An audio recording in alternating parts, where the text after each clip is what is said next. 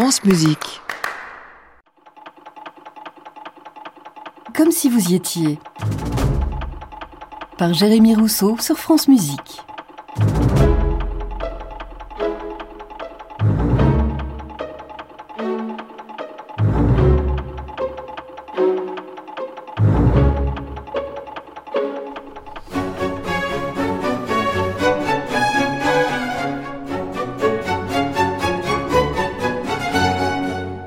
Fait faillite, c'est comme si vous y étiez.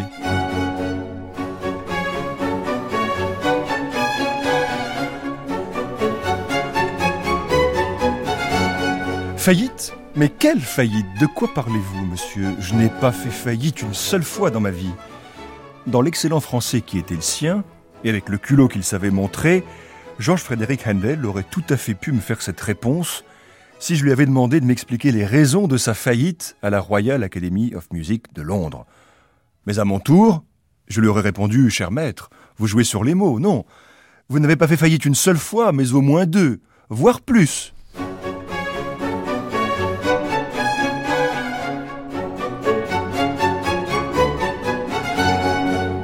Alors qu'en France on joue des opéras à l'Académie royale de musique depuis 1673, l'aventure de la Royal Academy of Music de Londres ne commence, elle, qu'une cinquantaine d'années plus tard, en 1719. Handel en sera le directeur artistique et composera des opéras pour cette nouvelle scène, tandis qu'un certain John Jacob Heidegger, impresario d'origine suisse, en assurera la gestion. Avec eux deux, tout se serait passé sans bisbille.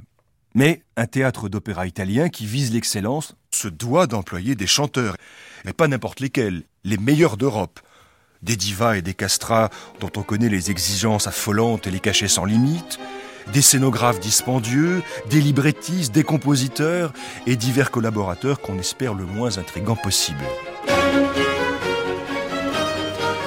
Bref, dans ce marigot de l'opéra italien du XVIIIe siècle, tous les ingrédients du succès sont là et ceux de la catastrophe financière aussi.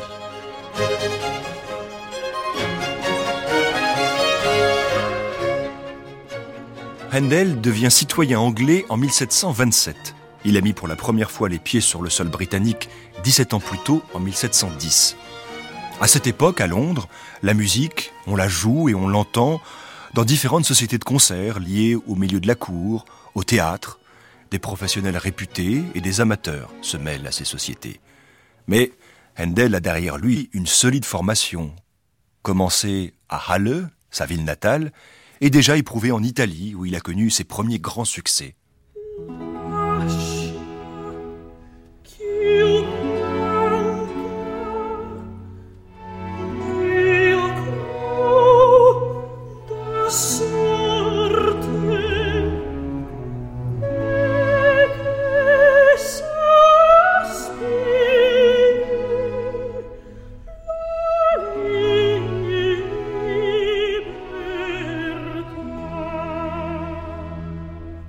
C'est avec un véritable triomphe que Handel s'impose à Londres l'année suivant son arrivée avec Rinaldo, un opéra inspiré de la Jérusalem délivrée du Tasse, son premier opéra italien spécialement écrit pour Londres.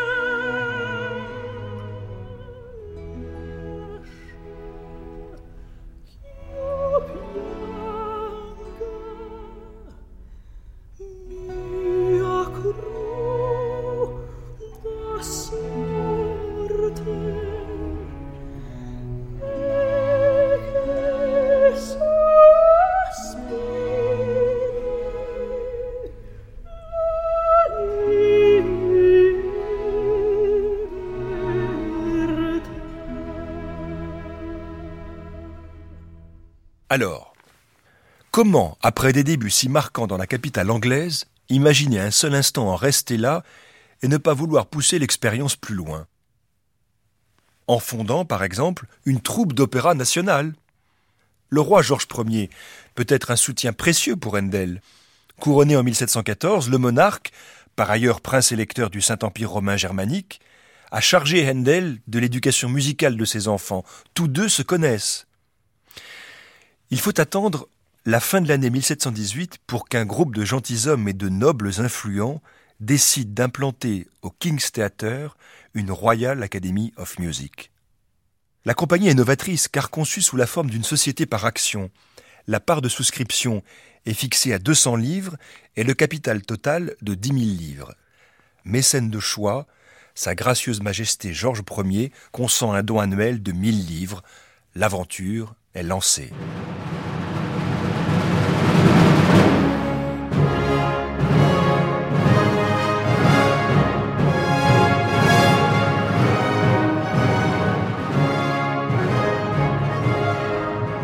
L'argent coule à flot. On rénove le théâtre de Haymarket de fond en comble pour accueillir le public et l'aréopage de souscripteurs distingués qui s'y rendra, en famille, entre amis. Parmi eux, sept ducs, un marquis, quatre vicomtes, douze comtes. Bref, la crème du royaume britannique. De quoi assurer le sérieux de l'entreprise et lui garantir sa santé financière, en principe.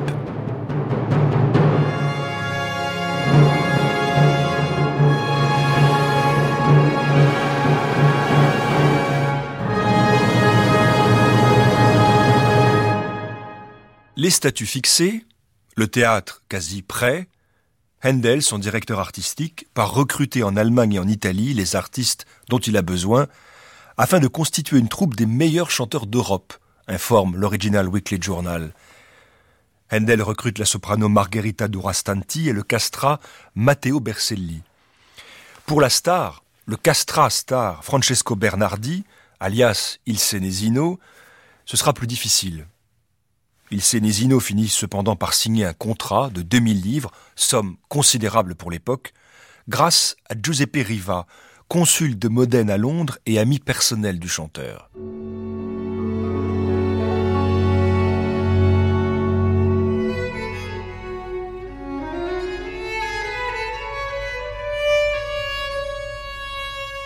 Riva est un drôle de personnage. S'il cherche à tout prix à défendre les intérêts italiens à Londres, c'est un dilettante, un intrigant, un de ces nombreux personnages de l'ombre qui manœuvrent en coulisses et donne son avis sur tout. C'est lui qui prépare l'arrivée à la Royal Academy of Music du compositeur italien Giovanni Bononcini, un rival pour Handel. De leur collaboration ou de leur confrontation naîtront ces joutes artistiques si stimulantes pour l'Académie.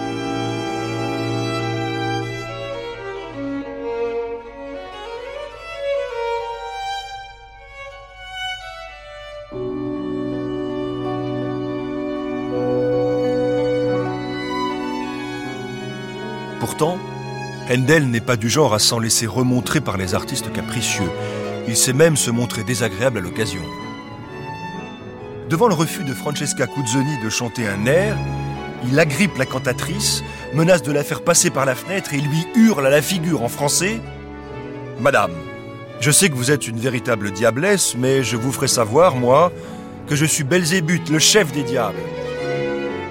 Une autre fois, un certain Alexander Gordon fait une remarque très désagréable à Handel, laissant entendre qu'il n'a pas du tout apprécié sa manière de l'accompagner depuis du clavecin et que, si cela venait à se produire de nouveau, il n'hésiterait pas à sauter sur l'instrument en plein spectacle. Ce à quoi Handel, flegmatique, répond Surtout, prévenez-moi avant de le faire, afin que j'en informe le public. Je suis sûr qu'il y aura plus de monde pour vous voir sauter que pour vous entendre chanter.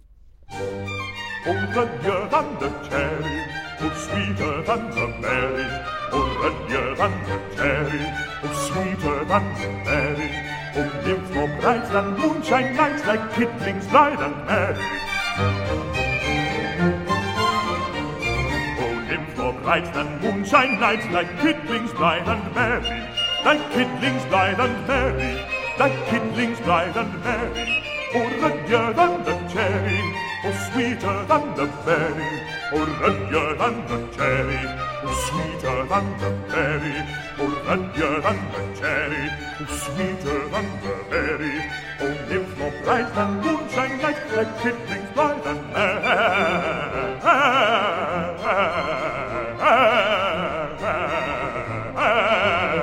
light, oh, merry, oh, nymph more bright than moonshine light, like kidlings blithe and merry.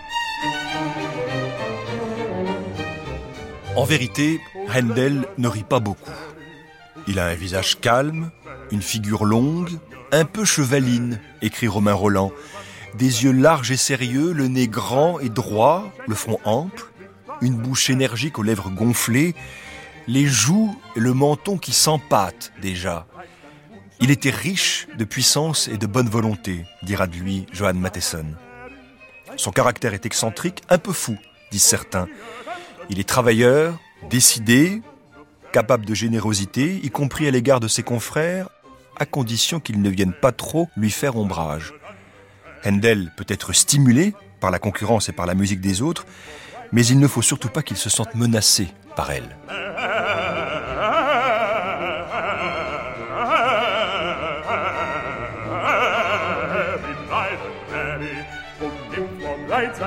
Than moonshine lights, like kidlings light and merry.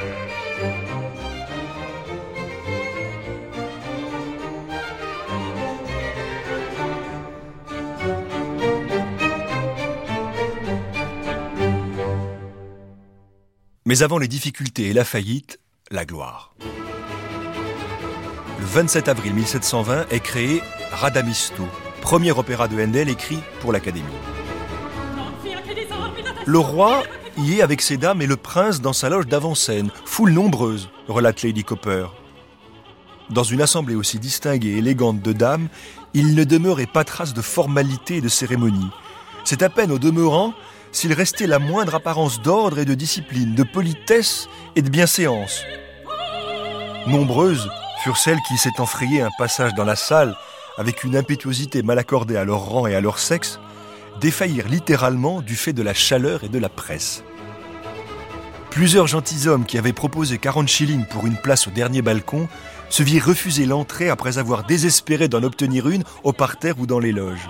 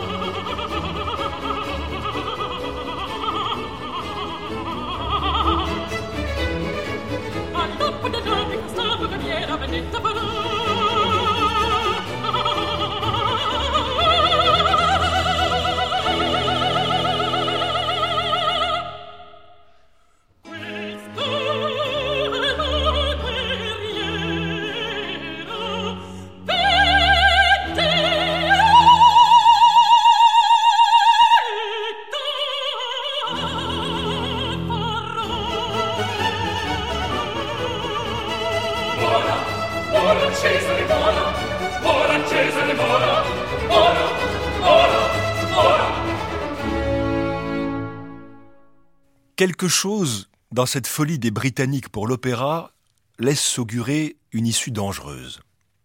Un suicide artistique et financier. Voilà comment on évoque dans le Tout Londres de 1725 l'arrivée au sein de la troupe de la Royal Academy d'une soprano italienne achetée à prix d'or. On parle d'un contrat de 2500 livres. Une soprano qui va venir défier sur son propre territoire Francesca Cuzzoni, star adorée des Londoniens. À ma gauche, donc, prima donna numéro 1, Francesca Cuzzoni. Voix claire, pure, dont l'intonation fait merveille, mais peu crédible scéniquement, jugée petite, courtaude et mauvaise actrice. Handel compose néanmoins pour elle Astéria, Rodelinda, Cléopâtre, trois rôles féminins parmi les plus magiques jamais écrits.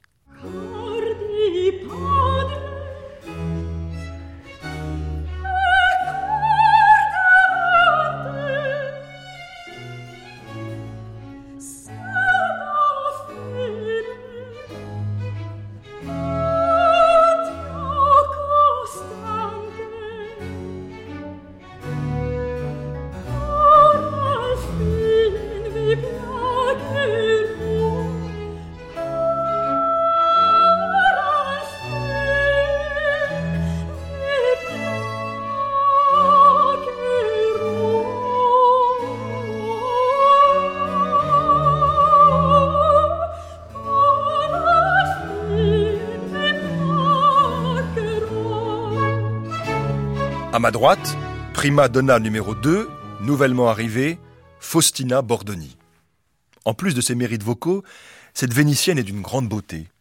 Excellente actrice de surcroît. Handel compose pour elle Roxane, Alceste,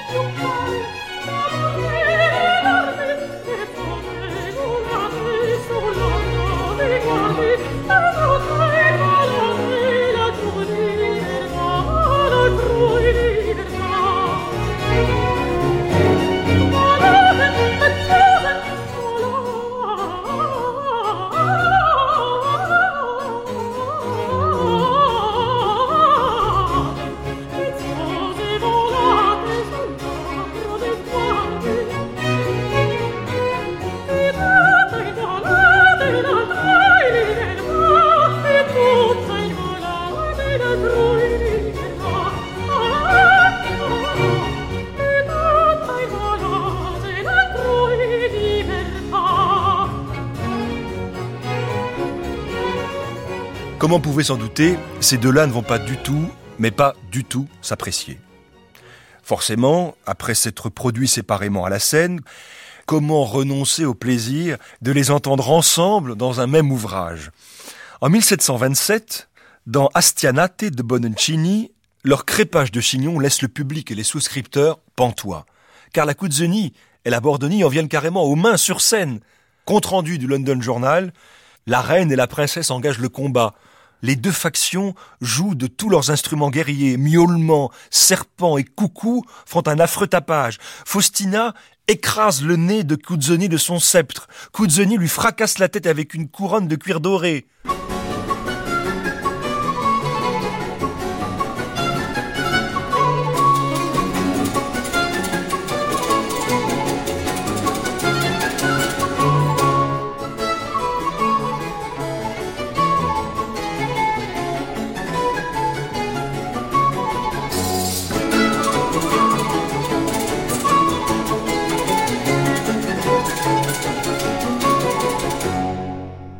Cela stimule Handel, qui produit de nombreux chefs-d'œuvre. Jules César, Tamerlano, Rodelinda. On y entend son génie mélodique et théâtral enflammer des personnages et leur donner une véritable épaisseur humaine, à travers le cadre très corseté de ce qu'on appelle l'aria da capo, ciment de l'opéra seria. Mais à mesure qu'il livre le meilleur de lui-même, à l'Académie, les querelles se multiplient entre les directeurs, sans compter le public qui s'en mêle à son tour. Bref, tout ce qui a trait à l'opéra provoque de la fureur et de la passion à Londres. Les souscripteurs, eux, se lassent. Les cachets des stars sont toujours aussi élevés et leur comportement toujours aussi insupportable. Dans ce climat délétère, l'Académie ne peut que mettre la clé sous la porte pour la première fois.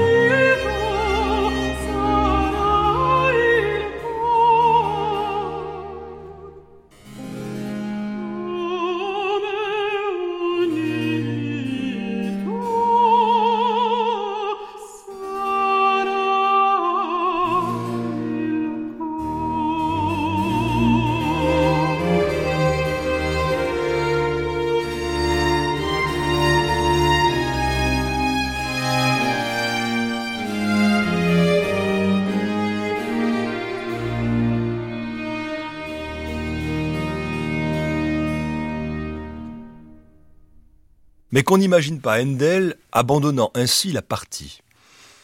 La première académie est morte Que vive la seconde Les patrons se sont retirés Qu'importe.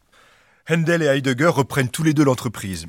Et c'est une floraison étonnante d'ouvrages, comme Orlando, Ariandante Alcina, et même Déborah, un oratorio en anglais, le second du genre pour Handel, qui s'engage là dans une nouvelle voie. Histoire aussi de contrer l'adversaire italien. Car les aventures de la seconde académie sont aussi tumultueuses que celles de la première, obstruées par un concurrent redoutable, une compagnie rivale, l'Opéra of the Nobility, l'opéra de la noblesse, lancé par un groupe de nobles. Une concurrence artistique née d'abord d'un simple combat politique. L'opéra de la noblesse est en effet dirigé par Frédéric, prince de Galles, qui s'oppose avec véhémence à son père, le roi George II, lequel soutient Handel et sa seconde académie. Un combat musical et théâtral dont les enjeux, en coulisses, sont une lutte de pouvoir et d'influence. Parmi les recrues de l'opéra de la noblesse, le compositeur Antonio Porpora, le castrat légendaire Farinelli, sans compter tous ces artistes que la nouvelle compagnie ship ou rachète à celle de Handel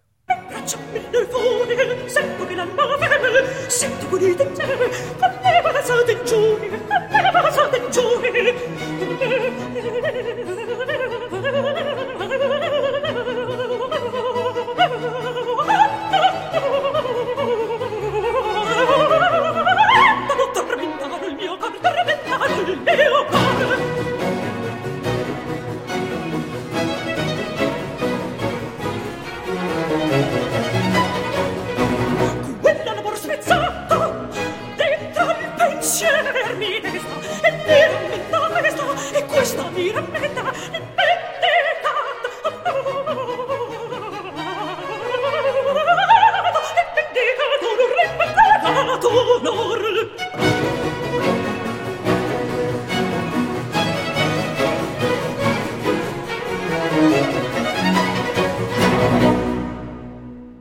Les salles devient difficile. La concurrence est sévère. Handel essaie de se renouveler, mais face au surmenage, aux caprices du public et aux coups bas, portés parfois par les fidèles d'hier, sa santé est affectée. La deuxième académie périclite en 1737. Mais le rival n'a pas davantage de chance et fait faillite quasiment au même moment. Voilà donc Londres privé de deux entreprises de spectacle. Malade, Handel est atteint de paralysie et part guérir à Aix-la-Chapelle. Tout cela n'a pourtant épuisé en rien ses facultés créatrices, et Londres n'a pas encore tout entendu, le meilleur est peut-être à venir.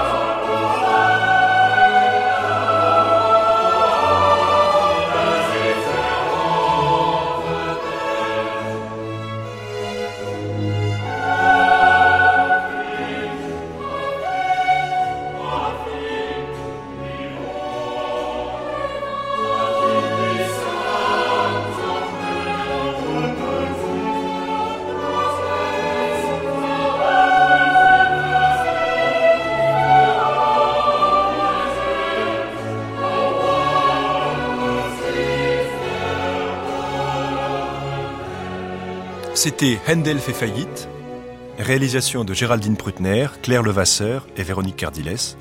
La semaine prochaine, Janacek mène une double vie. À réécouter sur francemusique.fr.